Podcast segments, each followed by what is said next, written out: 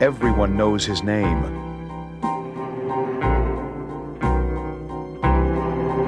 But no one knows the man.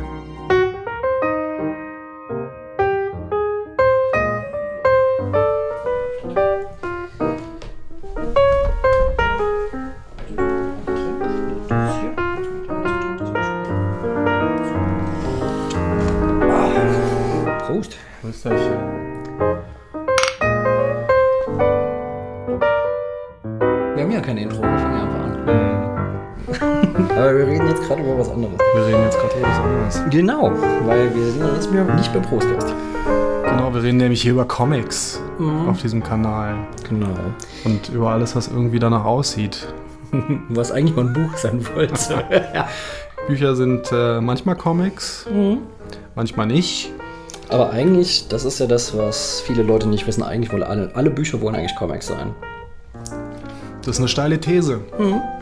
Du meinst, Bücher sind ein bisschen neidisch darauf, keine Bilder zu haben? Ja, es ist halt dieses Picture to Print, das funktioniert halt viel schneller. Es ist halt einfach, was, die Schreiberlinge, die schreiben und schreiben und versuchen irgendwas zu evozieren und der Comic, zack, das funktioniert. Ich glaube, damit hast du dir jetzt wieder ganz viele Hassmails eingefangen. Ach nee. Ich glaube, Deutschland, Deutschland Radiohörer lesen meinen Blog ja nicht. Hier sitzt der digitale Flaneur. Genau. Markus und ich sitze auch davor. Wir sitzen hier in, äh, vor einem, äh, in einem anderen Aufnahmesetup dieses Mal. Und mal gucken, ob es funktioniert. Ja, Vielleicht explodiert auch alles. genau. Das wird dann bestimmt auch eine super Sendung. Genau, die Audience explodiert. Wir haben hier drei biografische Comics auf dem Tisch. Man könnte sie auch Graphic Novels nennen oder Bücher oder Schund. Schund. Na, wie, wie nennt man denn eigentlich Bücher, die eigentlich Bücher sein wollen? Sind das denn eigentlich Pseudo-Bücher? Bücher, die Bücher sein wollen. Äh, Comics, die Bücher sein wollen, Entschuldigung. Comics, die Bücher sein wollen. Ja. Das sind auch Graphic Novels, denke ich. Ja, stimmt. Gut. ja, wurde das auch abgehandelt. Ähm, ich würde dir mit der Theorie, dass es Biografien sind, recht geben, aber es ist noch ein bisschen mehr. Es sind äh, eigentlich Doppelbiografien. Das ist eigentlich das, warum. Äh, du hast ja den einen vorgeschlagen. Mein Freund Dama, my friend Dama. Dama. Und ich habe jetzt noch äh, die Mauer und äh, Theodore Purcell dazu genommen. Hat folgenden Hintergrund. Äh, es sind immer Geschichten, die von der Biografie eines anderen äh, handeln, quasi. Also bei Dama, ähm, vielleicht sollten wir sie einfach kurz vorstellen. So, Genau. und dann weitermachen. Also My Friend Dama ist, ähm, wo er in Deutsch aufgelegt wurde, weiß ich jetzt nicht. Bei Metrolit. Da geht es halt einfach darum, das ist die Biografie von einem jungen Journalisten, der heißt Backdurf, Durf, Backdurf, der heißt tatsächlich so. Und Der heißt wirklich so? Ist das nicht ein Pseudonym? Nee, das, der heißt tatsächlich so. Und äh, der schreibt halt über sich und seine Kindheit und beziehungsweise Jugend, Adoleszenz, wenn wir noch so ein tolles anderes Wort einfügen wollen. Und äh, Dama, der bei ihm in der Klasse war, der aber auch ein Massenmörder war. Ja, da, Jeffrey Dahmer war, ich glaube, einer der bekanntesten Serienmörder der letzten 20 Jahre in Amerika. Ja. Wann war das? Ende der 80er, 90er so, ne? Ja, genau. Nee, 70er. 70er. Ja, Anfang die 80er Schulzeit so war dann in den 70ern. Genau. Ja, Seine aktive Karriere war, glaube ich, Anfang der 90er oder Ende der 80er oder sowas. ich glaube, endete Anfang der 90er, aber sind jetzt, da gibt es bestimmt Leute, die das äh, besser wissen. Das ist halt Durf Backdurf, My Friend Dama. Und ich habe dann noch von Maximilian Leroy die Mauer, Bericht aus Palästina dazu genommen. Der ist bei Edition Moderne erschienen in Deutsch. Da geht es halt einfach darum, dass äh, Loire sich mit Mahmoud ähm, Abu Surah trifft. Den hat er bei einem ähm, Workshop kennengelernt in Bethlehem. Das ist das, was die UN besetzte Gebiete nennt.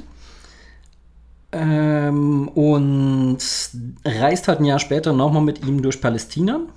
Das ist das, was die UN besetzte Gebiete nennt. Ähm, und ist quasi auch eine ähm, Doppelbiografie. Also es ist eine Biografie über Loire, der aber ziemlich sich ziemlich zurücknimmt und seinem Mitstreiter halt einfach viel mehr Raum gibt und sie ihn erzählen lässt über sein Leben in, in und um Bethlehem herum.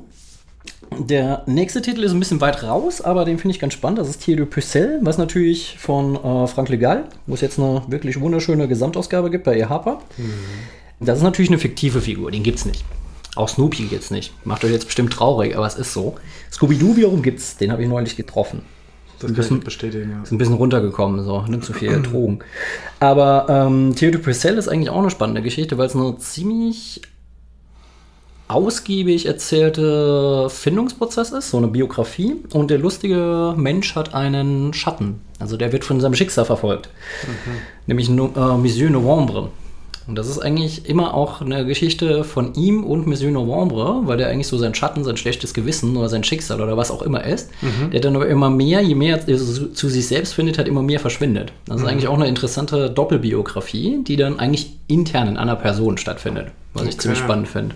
Okay. Deswegen habe ich die noch dazu genommen, weil ich denke, das ist auch eine interessante Art und Weise, wie man sich Biografie und Autobiografie, äh, Selbstfindung und Fremdwahrnehmung und das alles, was halt äh, mit zusammenhängt, äh, nähern kann. Ja. Biografien sind doch meistens nur interessant, wenn man die Menschen dahinter kennt, oder? Mm, Ist eine schwierige Frage. Andersrum gefragt, eine Autobiografie. Kennt man den Menschen, der diese Autobiografie schreibt? Also, was passiert in einer Autobiografie? Wie schreiben Leute Autobiografien? Wenn man jetzt so extreme Pole zuspitzt, ist es halt einfach, es gibt einen, der unglaublich ehrlich ist und alles preisgibt. Und es ist irgendjemand, der sich versucht, irgendwie zu inszenieren. Es ist natürlich auch immer so, so, ein, so ein Ballett der Inszenierung. Also, es ist halt einfach was sagt er nicht? Was sagt er? Wo macht er sich stark? Wie geht er mit seinen Schwächen um? Ähm, was will er, wie will er wahrgenommen werden? Das ist natürlich auch die Manipulation der Wahrnehmung, weil du gibst dir halt nicht alles preis.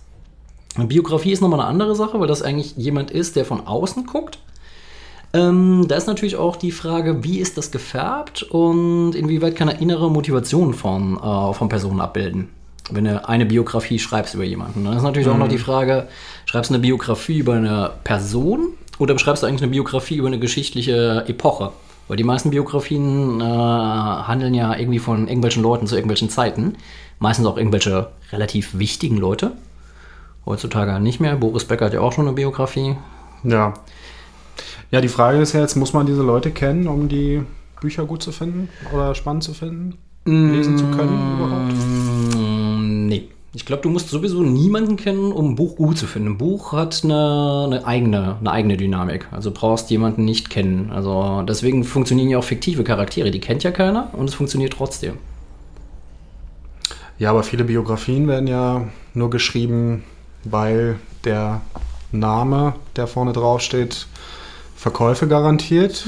Und deswegen muss man sich gar nicht so viel Mühe geben beim Inhalt. Mm, Ja, aber gut. Auf der anderen Seite, wieso kommst du auf die Idee, eine Biografie über jemanden zu schreiben? Das heißt, der, der Mensch muss ja in erster Linie mal eine gewisse, eine gewisse Prägekraft gehabt haben. Du schreibst ja nicht eine Biografie über Ja, Dieter Bohlen hat auch eine Prägekraft. Ja, gut. Ähm, so Schuhabdruck in Scheiße hat natürlich auch Prägekraft. Aber ähm, nein, was ich jetzt meine, man wird wahrscheinlich nicht äh, Schuhabdruck, äh, Quatsch, Biografie, eine Biografie über Käthe Müller aus der, aus der Bäckerei schreiben. Aber warum nicht?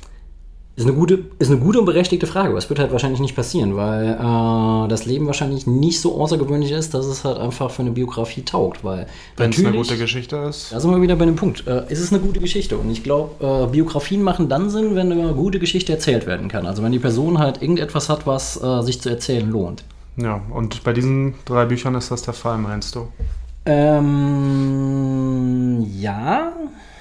Insbesondere, weil zumindest mal, ich weiß nicht, sollen wir sie chronologisch bearbeiten? Ja, macht Sinn. Dann fangen wir mit den obersten an. Also bei Laurent finde ich es halt spannend. Der Typ kann definitiv was erzählen. Ich meine, der ist mit 22 als ähm, durchaus links stehender Mensch halt in, hat einen Zeichenworkshop in äh, einem Flüchtlingscamp gemacht. Das ist allein schon eine Geschichte, die sich zu erzählen lohnt. Aber er trifft dann halt auch jemanden, der. Echt, was ist das für eine Geschichte? Klingt jetzt erstmal nicht so aufregend. Also ich finde das schon aufregend. Also wenn du, äh, wenn du dich halt entscheidest, aus deiner sicheren europäischen Blase rauszugehen, dorthin, wo eine ganz andere, ganz anderes Leben geführt werden muss, und dich traust, dorthin zu gehen und dich auch diesem, diesem Fremden aussetzt und dann natürlich auch diesen ganzen, diesen ganzen Dingen, die dir da wahrnimmst, finde ich das schon ziemlich mutig. Und er trifft ja da jemanden, der genauso alt ist wie er. Es geht natürlich dann um den Vergleich von den Biografien. Also tatsächlich in der Hinsicht die klassische äh, eigene äh, Biografie. Und dass er einem Typen, der genauso alt ist wie er, der ganz andere Sachen erlebt hat. Also wo sich die, die Erfahrung, die Lebenserfahrung halt extrem unterscheiden. Und dann fährt er halt ein Jahr später nochmal runter, weil es ihn scheinbar bewegt hat und weil es ihn umgetrieben hat und geht mit dem Typ halt einfach los und dreht eine Runde durch Palästina. Deswegen heißt er auch Bericht aus Palästina. Und äh, allein schon die Covergestaltung, also dass er halt irgendwie auf dem Berg sitzt und irgendwie sieht er ganz chillig aus, aber er guckt halt auf die Mauer. Also er guckt einfach auf das, was Palästina eigentlich begrenzt und auch kennzeichnet. Mhm. Also weil es vor der Mauer eben ist oder hinter der Mauer oder in der Mauer. Also geht es geht's da eigentlich um die Region ganz stark. Klar geht es um die Region. Es geht sehr stark um die Region und es geht halt auch darum, wie dieses Leben in der Region und all das, was damit zusammenhängt, halt auch Biografien prägt. Und mhm. er lässt ihn ja, ähm, das Interessante ist, er hält sich ja wirklich sehr zurück. Also er, sein Name steht vor ihm auf dem Cover, wo du selber gesagt hast, das ist ja der Name, der was verspricht ist bei ihm was anderes. Ich meine, klar, äh, diesen Zeichner aus Palästina, den kennt halt kein Mensch. Es würde halt wenig Sinn machen, den aufs Cover zu machen, aber eigentlich ist es ja ein Co-Autor. Warum steht er dann nicht mit auf dem Cover? Mhm. Das ist ganz interessant. Aber er macht ein lustiges Spiel. Er schreibt seinen Namen drauf. Die Geschichte ist aber nicht die Geschichte von ihm, sondern die Geschichte von der Begleitung von dem Typen, mit dem er unterwegs ist. Mhm. Eigentlich lässt er, äh, lässt er in diesem ganzen Buch den anderen erzählen, mhm. gibt ihm halt eine Stimme und äh, hält sich halt ziemlich zurück was ich an dem Comic ziemlich interessant finde. Mhm. Und da ist natürlich halt einfach eine Frage, inwieweit ist dieses Spiel von den Biografien, von den Überlappungen, dass du halt nicht genau weißt, welche Biografie wird er gerade erzählt. Mhm, mh. Man kann natürlich sagen, es ist sein, sein Aufenthalt in, äh, in Palästina und wie es ihn verändert, aber er lässt halt äh, Mammut halt sehr viel erzählen. Und eigentlich ist es eine Geschichte von ihm. Es ist eigentlich nicht die Geschichte von Loa, sondern von Mammut. Nennen wir ihn jetzt mal einfach Mammut, weil Abu Sareur mit Wein, das geht nicht lange gut. Mhm. Und ähm, wie würdest du, wie würdest du so die, die Erzählung beschreiben? Ist das eher so eine ruhige Darstellung der Gesellschaft dort oder passiert, ist das ein straighter Plot? Der Plot ist nicht unbedingt straight. Also was sie halt machen, ist halt, sie reisen halt ähm, durch Palästina und sind halt so Schlaglichter in die Vergangenheit von ihm. Es wird mhm. halt berichtet, wie halt irgendwelche, ähm, wegen irgendwelchen Selbstmordattentaten dann ähm, die israelischen Militärs äh, Strafaktionen machen. Das heißt, mhm. man tötet einfach mal die Schafe. Also man nimmt ihnen eigentlich die Lebensgrundlage, was natürlich in der Biografie von jemand, der von Hirtentum lebt, natürlich, also die Familie vom Hirtentum lebt, natürlich schon ein Einschnitt ist. Mhm. Oder er erzählt davon, dass er ähm, ist eine ganz ähm, spannend inszenierte Szene, dass er halt in den Puff geht. Und dass da aber halt einfach so eine religiöse Erziehung, die halt irgendwie so Sexualität halt sehr, sehr weit von Personen weghält mhm. der einfach gar nicht zulässt. Dass er da hingeht, hat eine gewisse Absicht, will das erleben, schämt sich aber und steht sich da halt einfach selber im Weg, wo das Über-Ich ihn halt einfach äh, davon, daran hindert. Ähm, mhm. Vergnügen dort zu haben. Was du so nicht unbedingt erwarten würdest, wenn in europäischen Kontexten davon geredet wird, dass irgendjemand in den Puff geht, dann geht er halt in den Puff. Also das ist jetzt irgendwie so, hm. Mhm. Ähm, das ist hier halt einfach äh, anders erzählt. Und es ist ähm, auch so, dass er immer wieder erzählt, was er eigentlich erlebt hat, was ihn eigentlich unglaublich frustriert hat und wie ruhig er dabei bleibt. Also es ist halt natürlich auch eine Faszination darüber, was man erleben kann, ohne auszuflippen. Das ist natürlich dann auch eine Parallelisierung von den Biografien, weil er natürlich immer sich überlegt, wie hätte ich in seiner Situation reagiert. Mhm. Wäre ich in seiner Situation so ruhig geblieben? Mhm. Oder ist es Fatalismus, den er hat? Was ist das? Also er versucht halt einfach... Ähm, er gleicht sich halt immer mit ihm irgendwie ab und gibt ihm trotzdem sehr viel Raum. Also er ist quasi immer nur so der Subtext, der, der mitläuft. Mhm. Das finde ich ziemlich, ziemlich spannend. Also es ist ein Comic, der sich für meines Erachtens halt auch äh, einer, einer Beschreibung ziemlich gut widersetzen kann, weil du musst ihn lesen. Er ist ziemlich eindrücklich. Und das arbeitet halt besser als diese Bücher mit ziemlich eindrucksvollen Bildern. Genau, da wollte ich jetzt drauf kommen. Wie sind denn die Bilder? Wie die Bilder haben halt einen ziemlichen Krakelstrich, aber sind auch ganz schön. Mhm. Dann hat wirklich auch so ein Wechsel, wo es dann halt die Schraffur von ganz anderem Papier ist, was dann eingestreut wird. Und dann halt wieder so grellbunt und rot. Das ist beispielsweise die Szene, von der ich dir eben erzählt habe, wo sie die Schafe schlachten. Okay und mit dem Bulldozer halt angefahren kommen und das Haus zerstören. Also komplett. Und das ist jetzt so ein bisschen so im Kinderstil gezeichnet, jetzt genau. diese Szene. Also es ist so ein bisschen wechselt, ne? Genau, weil das ist halt auch einfach in seiner Kindheit passiert. Und ähm, Das ist es halt einfach. Und dann hat er wieder die Rückblende, dass er dann Kippe raucht und ihm das alles schildert. Ähm, und dann sagt er halt auch, ich will kein Mitleid. Wer weint, kann sich nicht aufrichten. Wer jammert, kann nicht kämpfen. Das ist natürlich, hm, ja, so ein bisschen helden Topoi, aber ähm, was dann interessanter ist, er sagt hier unten, ich will keine Barmherzigkeit, denn dabei fehlt jede Gleichwertigkeit. Die Justiz hingegen erfüllt diese Voraussetzung der Ausgewogenheit. Hm. Also, dass er halt einfach über Justiz spricht und nicht über Barmherzigkeit. Hm. Das ist halt, äh, das ist eigentlich ein säkularer Wert gegen, äh, gegen religiösen Wert. Das ist auch ziemlich, ziemlich ähm, interessant. Und dann sind da halt auch Szenen dabei, wo er ähm, am Checkpoint ist. Und da gibt es halt aus irgendeinem Grund, ich weiß nicht mehr genau was, kriegt es eine Auseinandersetzung. Da siehst du ihn ja, wie er auf dem, auf dem Boden liegt und ähm, mit Plastikfesseln auf den Boden gepresst wird, was bestimmt nicht lustig ist. Und ja, so erzählt er halt seine Geschichte. Und. Ja, sieht sehr interessant aus. Das ist wirklich, wirklich spannend. Und ähm, was auch interessant ist, er hat halt hinten noch ein Fotoalbum angehangen. Da sind halt Bilder oh. von, von ihm, richtige Bilder, so aus seiner äh, Zeit in Palästina. Also nicht von ihm, sondern von seinem Mitautor quasi. Okay. Dann ist noch eine Reportage angehangen, wo wirklich oft halt äh, diese Mauer gezeigt wird und die Checkpoints und diese Durchgänge, um einfach mal zu verstehen, was das eigentlich ist. Ja. Das ist schon, glaube ich, wenn du es nicht gesehen hast, äh, schwer nachzuvollziehen. Ja das, ja, das sieht aus, als ob man tatsächlich einen guten Eindruck von der ja. Situation da bekommt. Ja, und hier, der ist halt irgendwie festgenommen äh, worden und das ist ein Foto von so einem äh, israelischen Anarchisten, den er da kennengelernt hat. Und ja, hm. also während der Reportage ist er halt festgenommen worden. Ja. Und hier hinten ist dann halt noch ein langes Gespräch mit Alan Gersh drin. Das macht er eigentlich, oder Alain Gersh, wie auch immer, Kreuch, wie auch immer, französisch. Ähm, das ist, äh, das macht er jedes Mal. Er hat ja auch die Biografie von äh, Thoreau gemacht.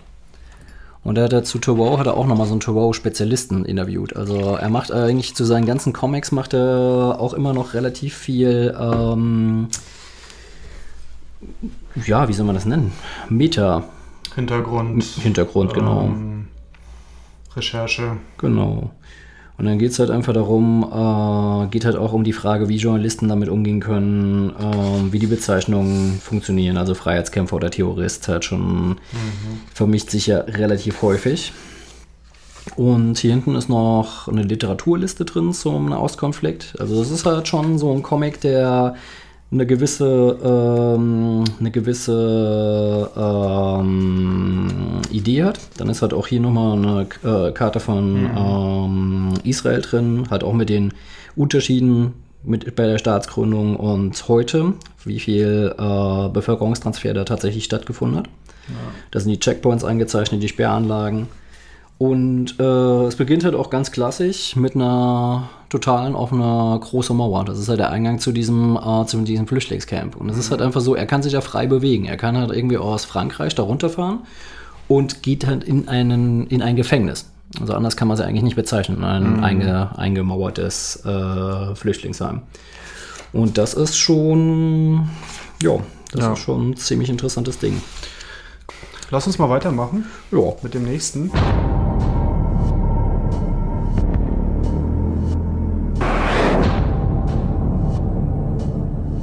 Okay? I ain't feeling so good. What's in those bags? Clippings from the garden. Behind his smile. Why are you following me? Why are you so paranoid? Behind his silence. Your grandmother says that you have a mannequin or something in your closet. Behind the legend lies the truth of Jeffrey Dahmer. Ja, My Friend Dahmer ist, äh, glaube ich, vor ein paar Jahren ziemlich abgefeilt worden, hat auch Preise abgeräumt, irgendwie mhm. ohne Ende. Ähm, erzählt die Schulzeit von eben diesem Serienmörder Jeffrey Dahmer aus der Perspektive eines ähm, Schulfreundes von ihm zu der Zeit. Ich würde ähm, nicht unbedingt sagen, dass er, dass sie befreundet sind. Und ja, schon in einer gewissen Form befreundet. Das ist eigentlich ganz interessant erzählt, wie Dama immer wieder, wieder plötzlich zu der Clique gehört. Dama gehört mhm. hier nur zu der Clique, weil er halt irgendwie diese Sprachbehinderung vom neuen Lebensgefährten seiner Frau so unglaublich abgefahren nachmachen kann. Mhm. Er ist ja quasi so der Clown, der die ganze Zeit dadurch, dass er so überzogen halt diese, mhm. diese, diese Sprachbehinderung äh, nachmachen kann erst da reinkommt. Es nimmt ihn ja keiner ernst. Er spielt immer so ein bisschen den, den Freak, ne? Genau. Und da sind ja auch so Szenen dabei, wo sie unterwegs sind und ähm, wo dann plötzlich alle nach Hause gehen und das ist okay, weil die äh, bei denen sie ja irgendwas erwartet sie ja zu Hause. Sie haben halt Familie und irgendwie Kontext und so weiter. Und bei ihm ist es halt einfach so, er steht halt da und alle gehen nach Hause und er bleibt stehen so und weiß halt gar nichts mit sich anzufangen. Deswegen befreundet würde ich nicht unbedingt sagen. Es waren Bekannten. Ja. Er Ja, war er- halt so das Maskottchen irgendwie so ein bisschen. Ja. Und da ist ja auch diese eine Szene dabei, wo sie ihn abholen, äh, wo er da durch dieses Einkaufszentrum trollen soll. Ähm, wo er dann halt in der, im Auto sitzt und halt auf dem Weg innerhalb von 10 Minuten einen Sechser, einen, äh, einen Sechser wegzieht. Und sie finden das halt alles so ein bisschen eklig, aber irgendwie auch total lustig, weil er so laut rülpsen kann und dann halt machen sich alle den totalen Ulk draus, wenn er da halt irgendwie rumamockt und die Leute erschrickt, die da romantisch am Essen sind. Ähm, aber Freunde müssen sowas eigentlich nicht machen. Also das ist halt eigentlich eher so, er durfte halt nur mitspielen, weil er halt irgendwie unterhaltsam war. Ja, ja, gut, klar. Das erste, was mir irgendwie ins Gesicht gesprungen ist, als ich das Ding aufgeschlagen habe, die Zeichnungen sind sehr. Tja, sie haben mich sehr stark an äh, Don Martin erinnert, Ja, an diesen Mad, äh, an diesen Mad-Zeichner, sehr eckig und irgendwie undynamisch. Äh, also ich kenne sonst nichts von diesem Zeichner. Ich weiß nicht, was der sonst so macht, aber ich finde, das sieht jetzt nicht aus, als ob der besonders gut zeichnen kann. Ja, also so rein äh, was, was irgendwie menschliche Anatomie angeht. Äh, Es sieht ein bisschen aus wie das, was ich in der Grundschule gezeichnet habe. Aber es passt halt super gut für diese Geschichte, weil es einfach diese Zeit auch erzählt, diese Schulzeit. Und der könnte das halt locker da in der Schule gezeichnet haben, ähm, während er diese Sachen erlebt. Und deswegen ähm, habe ich mich dann doch auch ziemlich schnell mit der, mit der Grafik da angefreundet. Ja, die Grafik ist ja auch durchaus stringent. Also es ist halt einfach so, äh, vom Zeichenstil war es nicht meins. Ähm, war auch wieder so ein Tipp von Quitzy. Äh, hier nimm mal mit. Und normalerweise sind seine Tipps ja extrem gut. Er weiß aber halt auch ganz genau, dass ich halt irgendwie so, so ein ähm, Fable für einen bestimmten Zeichenstil habe. Der ist halt gar nicht so in diese Richtung. Und ich bin auch dankbar, dass er dran geblieben ist und mir den mehrfach vorgeschlagen hat, weil das war auf jeden Fall schon Lese, eine, eine Leseerfahrung. Was ich bei dem Comic halt einfach krass finde, klar, das wird alles in den Rückblenden erzählt, dass ihm dann im Nachhinein halt auffällt, wie morbid dieser Typ eigentlich schon immer war. Ich meine, er hat ja, bevor er angefangen hat, Leute zu töten, hat er, ist er ja auch immer in den Wald gegangen, hat Tiere geschlachtet und hat die halt äh, gehäutet und äh, ausgekocht, weil er interessi er sich interessiert hat, was da in den Tieren drin steckt. Also so, so, eine, so eine wissenschaftliche Neugier, die bei ihm vielleicht so ein bisschen radikale Züge hatte, so, hallo Hase, ich muss dich jetzt erschlagen, um zu wissen, wie du drinnen aussiehst, also ein Biobuch aufzumachen wie das vielleicht der normale Mensch machen wird. Ähm, aber auf der anderen Seite hat das auch, äh, hat er in seiner Forschungsdrang auch was unglaublich Sympathisches, gerade weil er so schwarz ist, wo du dir denkst so, hm, warum eigentlich nicht? Ähm, und was mir äh, gut gefallen hat, dass Backdorf einfach auch niemals irgendwie diese Klaviatur gespielt hat, dass er ihn verurteilt hat. Sondern er sagt halt einfach, okay, das ist passiert und er macht ja immer wieder stark, dass Dama, wenn er länger eine Bindung gehabt hätte, eine soziale Bindung, die für ihn Schule war, vielleicht auch gar nicht so geworden wäre, wie er ist. Weil bei ihm ist es halt einfach so, der hat seinen Abschluss gemacht und ist dann halt irgendwie mit Gitarre und ähm, Auto in die nächste größere Stadt gefahren, hat dann angefangen zu studieren und damals hat einfach in diesem Nest geblieben. Und nach der Schule gab es halt gar nichts mehr, was ihn, was ihn unter Leute gebracht hat. Und da wurde er halt immer sonderbarer. Und da hat er halt erst angefangen mit ihm. Dass eigentlich diese, diese Einhegung, die soziale Einhegung, die jetzt die Schule dargestellt hat, wenn er länger da gewesen wäre oder wenn er studiert hätte, wäre Dama vielleicht einfach, äh, keine Ahnung, vielleicht wäre er Pathologe geworden. Halt ein bisschen sonderbar, aber die machen solche Sachen halt auch. Und hätte nicht angefangen, menschlichen Nippel zu Ketten zusammen zu nähen. Das ist aber halt auch die These, die äh, die Backdorf aufmacht, dass er sich halt einfach fragt, was wäre, wenn seine Biografie einen anderen Weg gegangen wäre. Ja, ja. Da, es ist ja auch naheliegend, das, das, äh, das mal zu fragen. Aber ich glaube, worauf wollte ich denn gerade hinaus eigentlich? Ähm, Achso, du hast gesagt, äh, du fandst ihn sogar sympathisch. Ich, ich finde eigentlich, ich finde es eigentlich sehr, sehr kühl und distanziert alles dargestellt. Also er, wie du schon gesagt hast, er verurteilt nicht aber äh, Sympathie. äh, f- Ne, nicht, dass wir uns missverstehen. Ich meine nicht, dass Backdorf Schilderungen von Dama äh, eine äh, Sympathie haben, sondern ich finde diese Art und Weise, wie Dama vorgeht, auf eine, ab, auf eine absurde Art. Sympathie ist vielleicht auch ein zu starkes Wort, aber halt einfach gar nicht so sonderbar, wie sie eigentlich tatsächlich ist. Ja, weil Teenager halt manchmal komisches Zeug machen. Ja, genau, genau. Die Welt erkunden. Ja, er macht es halt ein bisschen, vielleicht ein bisschen krasser als andere. Ja. Ja. Tja, genau. Du hast es hier auf Englisch rumliegen, ich habe es auf Deutsch gelesen. Und wie ist eigentlich die Übersetzung? Talkt ihr was? Ich fand's gut. Also mir ist sie zumindest nicht, nicht negativ aufgefallen. Ähm, Ist aber noch ein relativ neuer Verlag, oder? ist ein, ein relativ neuer Verlag. Äh, Metrolit heißt der. Ist, ähm, glaube ich, dieses Jahr auch erst tatsächlich auf Deutsch rausgekommen. Okay. Auf Englisch gibt es den schon etwas länger. Ne? Auf jeden Fall. Das Label, auf dem er rausgekommen ist, die haben sich ja auf äh, biografische Comics spezialisiert. Die haben halt auch die Biografie von äh, Dammit Thompson, Hunter S. Thompson gemacht. Ähm, die auch ziemlich, ziemlich lustig ist, die auch anders erzählt, weil da ist es halt einfach so, dass ähm, ist auf jeden Fall auch eine andere Art von Biografie, weil meistens ist es ja so, ach, unser Hunter, der lustige Löw, der lustige Drogen nimmt, ähm, das ist bei der Biografie halt gar nicht so im Mittelpunkt. Klar war er ziemlich viel Drogen am Futtern, aber das ist bei der Biografie jetzt gar nicht so im Mittelpunkt. Der, die Biografie macht tatsächlich auch seine journalistische Arbeit relativ stark, die ja ziemlich eindrucksvoll war. Okay. Erfinder von Gonzo und dem ganzen Schnickschnack. Und das, äh, das muss ich ganz ehrlich sagen, ich muss mal noch schauen, was der Verlag sonst noch so gemacht hat, weil zwei Titel gelesen, beide haben mich begeistert. Also das ist schon entweder das Gute, dass du schon den Rahmen abgeschöpft hast, oder ähm, ansonsten haben sie vielleicht noch ein paar Leckerlis versteckt, die man sich mal angucken Wie heißt sollte. der? Ähm, Abrams Comics Art. Okay. Gut. So viel dazu. Nächster.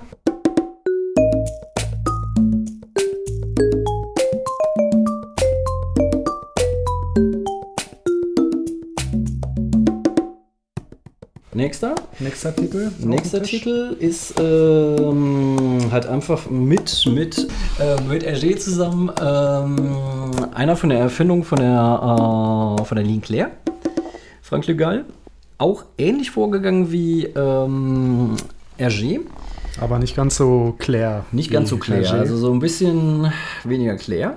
Auch ein bisschen weniger moralischen Teger als Claire, äh, als, als Hergé. Also ähm, hat aber auch, was da äh, in dem Apparat, der noch da, also vor, ähm, Vorwort und auch hinten ersichtlich wird in der Gesamtausgabe, ähm, auch viel Recherche gemacht, genauso wie Hergé.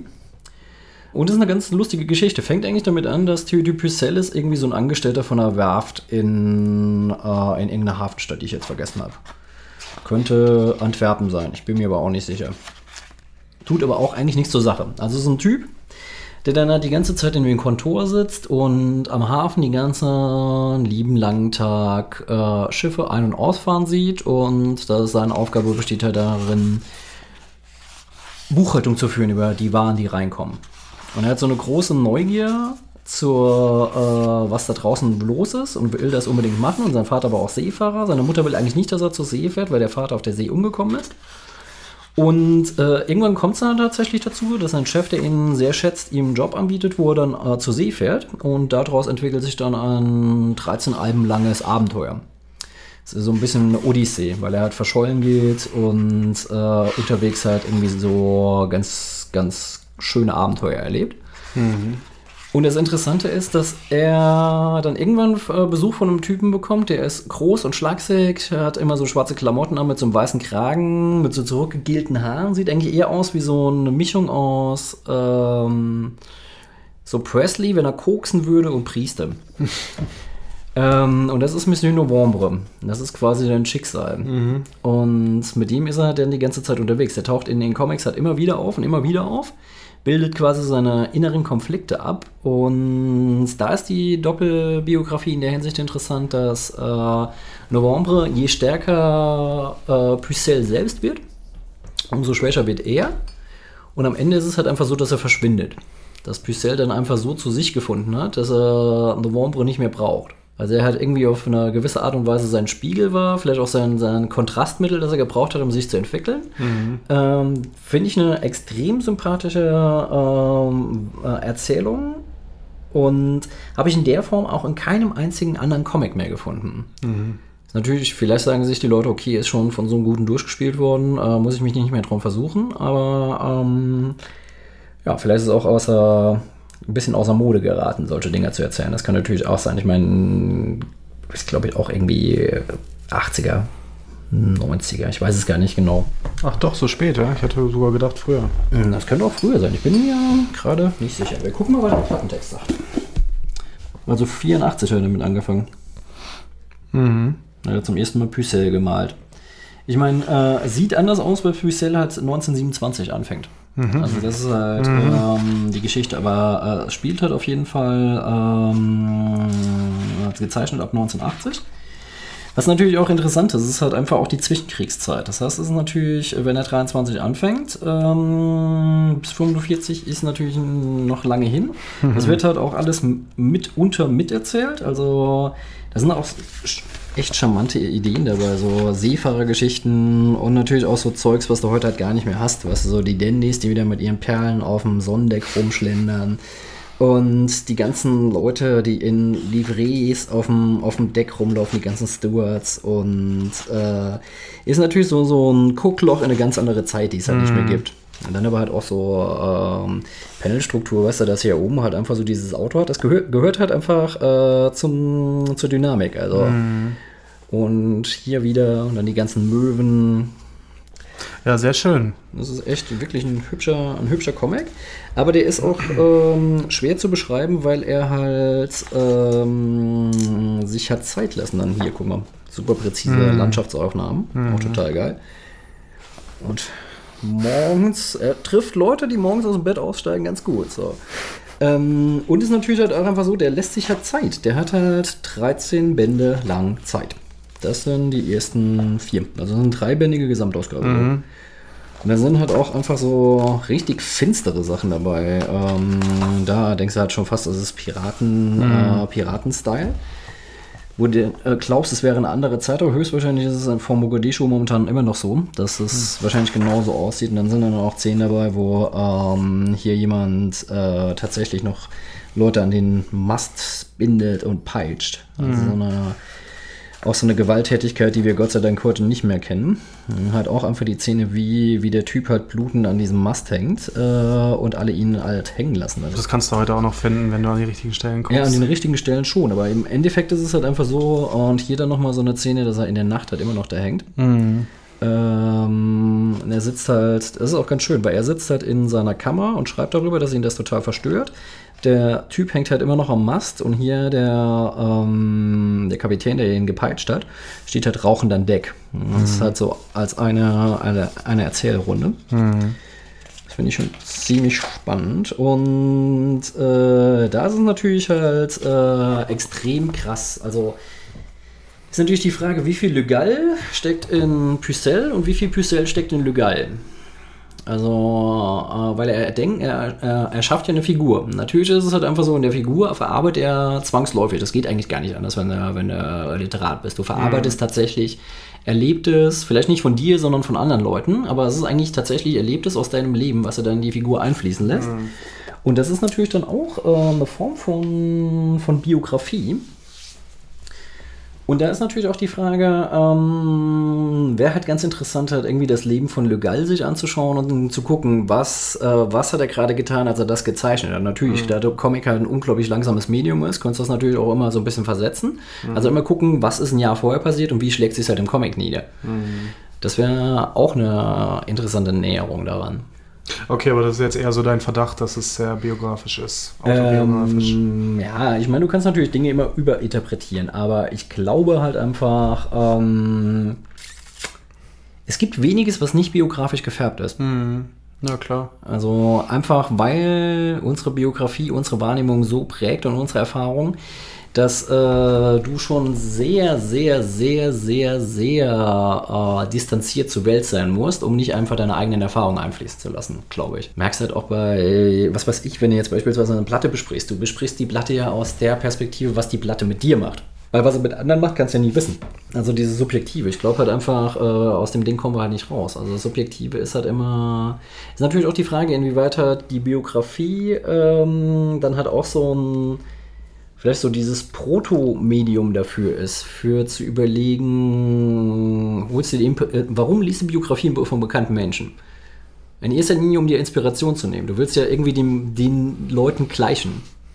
Können wir jetzt als steile These sagen. Ja, da gibt es, glaube ich, die unterschiedlichsten Motivationen. Also Identifikation mit der Person oder einfach nur was über die Zeit zu erfahren. Ja. Oder was über die, das Thema zu erfahren.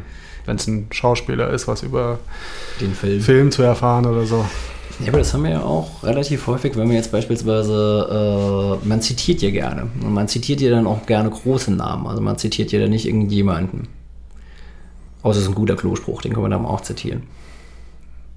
Hast du gerade einen guten Klospruch auf Lager zum Ich habe Abschluss? gestern einen schönen, einen schönen gelesen. Man sollte nicht immer glauben, was man denkt. Der, der reißt mich jetzt nicht so vom Hocker. ehrlich Ich finde ihn auch nicht so unglaublich super, aber, aber irgendwie fand ich ihn Hast du lustig. noch einen besseren? ähm, äh, Hund, die kleinen Dinge, die zählen. Was, Hund? Hund, die kleinen Dinge, die zählen. Ja, okay, gut. Das Das ist doch ein schönes Schlusswort. Darauf schenke ich mir noch einen ein. Das waren jetzt mal so einfach drei Bücher, die wir in letzter Zeit gelesen haben. Wir hören uns wahrscheinlich schon sehr bald wieder und dann mit ähm, Superhelden zur Abwechslung mal. Gut. Und mich könnt ihr, wenn euch es gefallen hat, könnt ihr mich auch hören. Da gibt es nämlich auch so einen Comic-Cast von mir.